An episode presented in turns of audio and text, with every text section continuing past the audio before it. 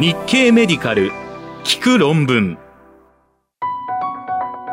日経メディカル聞く論文。日経メディカル編集部が厳選した海外医学論文のエッセンスをコンパクトにお届けします。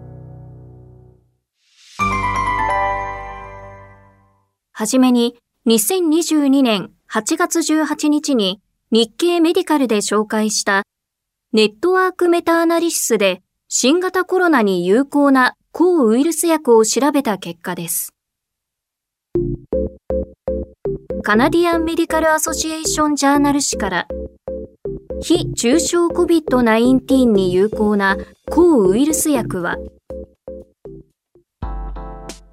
カナダマクマスター大学の研究グループは COVID-19 に対してこれまでに承認された抗ウイルス薬の有効性を互いに比較するため、軽症から中等症の COVID-19 成人患者に対するランダム化比較試験をデータベースから抽出してネットワークメタアナリシスを行い、非重症患者に対して入院や死亡リスクを減らす効果が見られるのは、ニルマトレルビル・リトナビルとモルヌピラビルで、両者の比較ではニルマトレルビル、リトナビルの方が入院リスクを低減させることが示唆されたと報告しました。結果はカナディアンメディカルアソシエーションジャーナル誌7月25日号に掲載されました。2022年4月25日までに登録された研究の中から重症ではない18歳以上の COVID-19 患者に対して抗ウイルス薬と標準治療やプラセボを投与していたランダム化比較試験40件を抽出し、メタアナリシスを実施しました。死亡はベースラインとの比較で、モルヌピラビルは患者1000人あたり10.9人減らし、ニルマトレルビル・リトナビルは11.7人減らしていました。レムデシビルとエムトリシタビン・テノフビルでは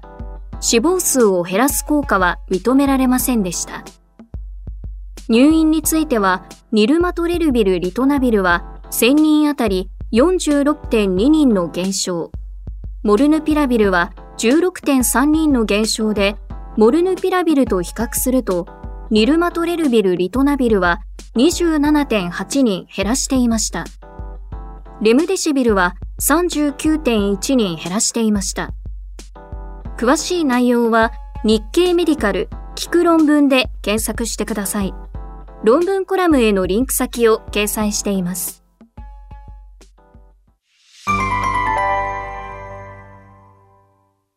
次に、2022年8月17日に日経メディカルで紹介した小児の初回救急受診から90日後のコロナ後遺症を調べた国際コホート研究の結果です。ジャマネットワークオープン誌から、成人より少ないが COVID-19 後遺症は小児にも。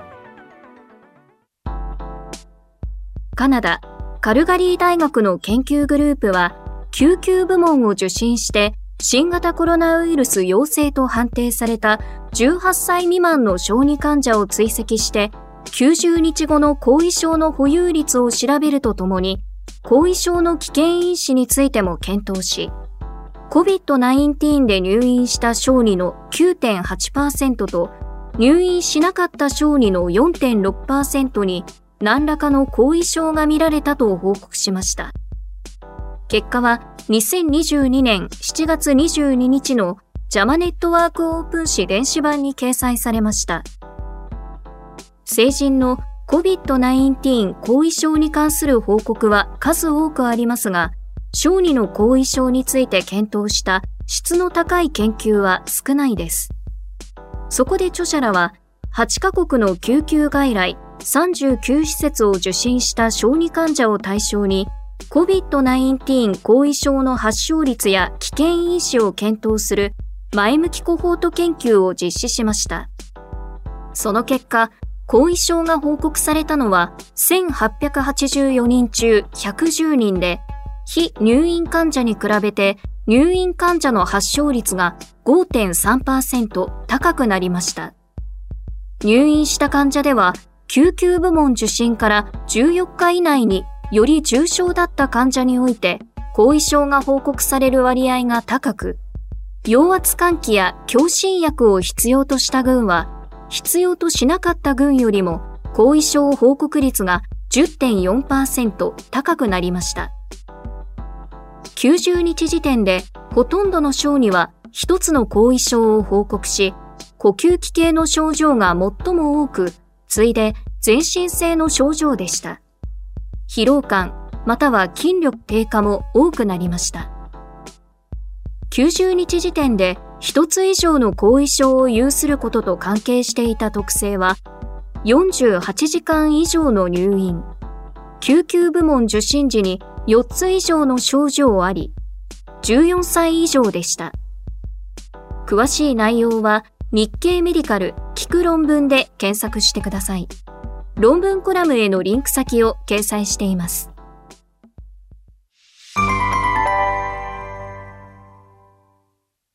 続いて、2022年8月15日に日経メディカルで紹介した日本の成人を対象にしたコロナワクチン接種移行調査の第1弾です。ランセット・リージョナルヘルスウエスタンパシフィック氏から新型コロナワクチンやっぱり受けるに影響する因子は？慶應義塾大学の研究グループは、日本の成人を対象に、新型コロナワクチンの接種以降を調べる全国的なオンライン調査を2回行い、2021年2月から3月の初回調査と、2022年2月の2回目調査の結果を調べ、1回目の調査で接種しない、わからないと回答していたにもかかわらず、2回目の調査ですでに接種した。接種するつもりに考えが変わっていた人の理由について検討しました。結果は、2022年7月21日のランセット・リージョナル・ヘルス・ウエスタン・パシフィック誌電子版に掲載されました。この研究は、1回目の調査に参加した3万53人と、2回目の調査にも参加した1万9195人初回回答者の63.9%に相当を分析対象にしました。1回目の調査では接種しないと回答していたものの、2回目の調査ですでに接種した、または接種するつもりと回答したグループ1では、考えが変わった理由として、接種の利益を認識した、身近な人の接種を知った、仕事と人付き合いに必要と考えた。感染拡大予防のための社会的な重要性を認識した。ワクチンの短期的な副反応と安全性に対する不安が軽減されたというのが示されました。1回目の調査ではわからないと回答していたものの、2回目の調査ですでに接種した、または接種するつもりと回答したグループ2では考えが変わった理由として、新型コロナワクチンは有効と認識した。身近な人のワクチン接種を知った。感染拡大予防におけるワクチン接種の社会的な重要性を認識した。ワクチンの短期的な副反応と安全性に関する不安が軽減されたというのが接種を決めた要因となりました。世界各国のワクチン危機者に関する報告と比べると、日本人は接種以降が変化しやすいことが示唆されました。また、当初は接種を希望していなかった人が考えを変える上で、職場や個人的な人間関係が大きな理由になると考えられました。詳しい内容は日経メディカル聞く論文で検索してください。論文コラムへのリンク先を掲載しています。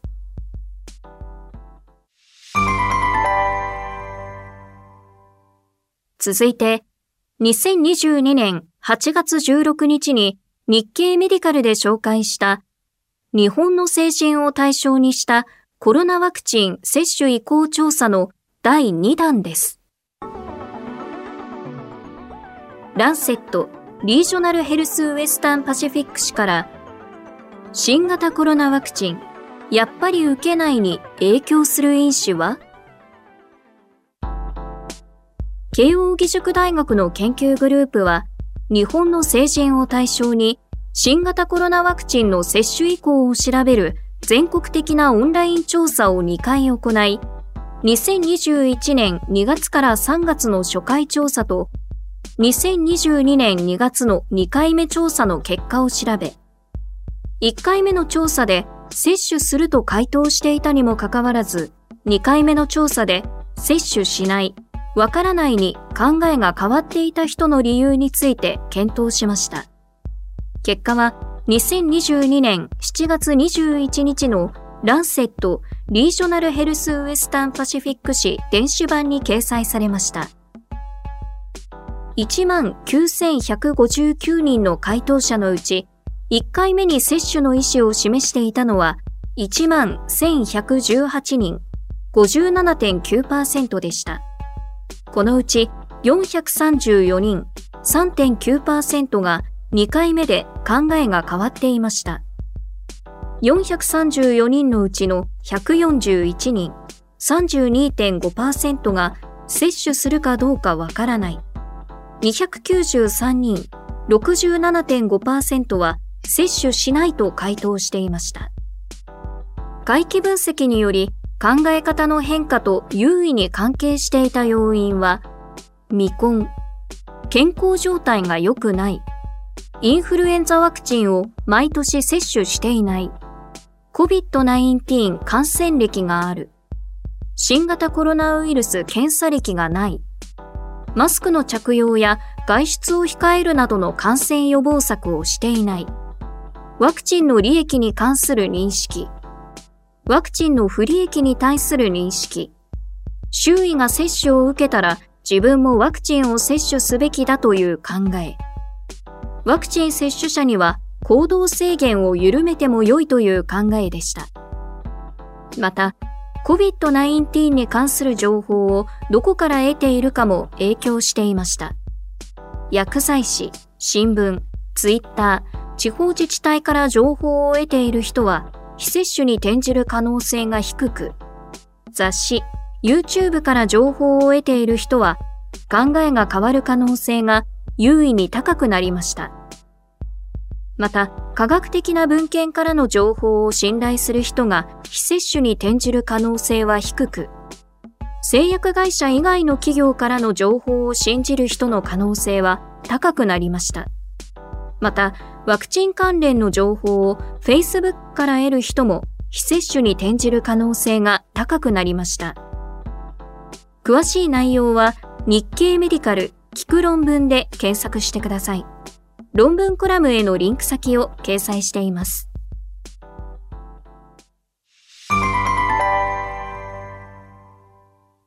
最後に、2022年8月19日に日経メディカルで紹介した1型糖尿病患者を28年以上追跡して、がんの発症率を調べた研究の結果です。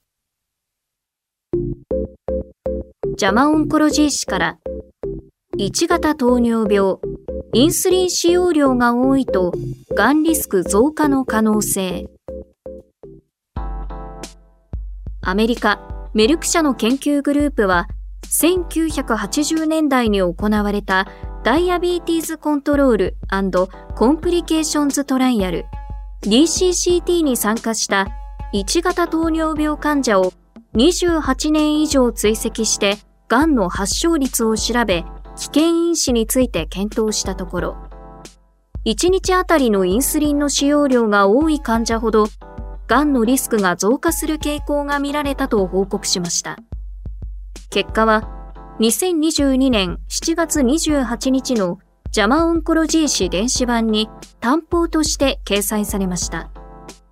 著者らは DCCT 研究と DCCT の生存者が参加した Epidemiology of Diabetes Interventions Complications EDIC 研究を対象に28年を超える追跡期間中のがんの発症率を調べ危険因子の推定を試みました。1303人の患者を3万3813人年追跡したところ、93人、7%が癌と診断されていました。1000人年あたりの癌発症率は2.8人でした。初回の癌診断時の平均年齢は50歳で、それらの患者の糖尿病の利病期間の平均は25年でした。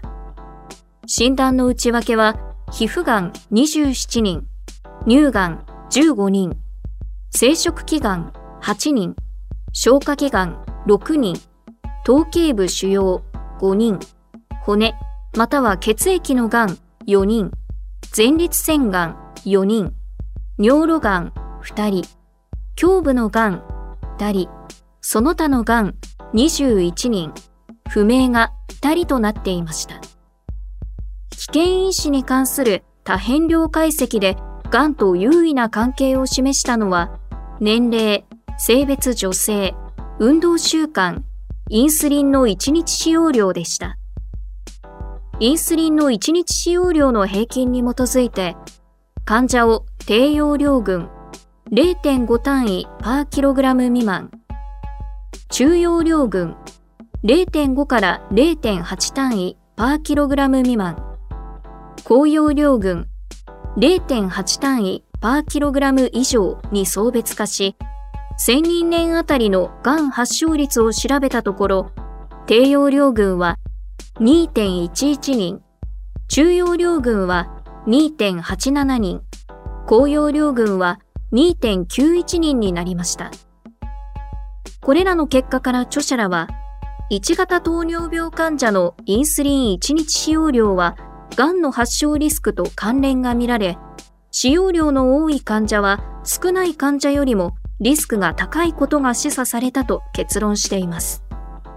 ただし、小規模な研究で行楽因子の可能性が否定できないため、大規模な研究を行って結果を検証する必要があると述べています。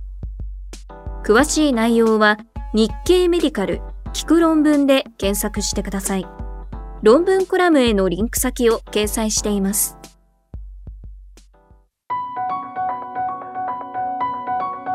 日経メディカル聞く論文次回もお楽しみに。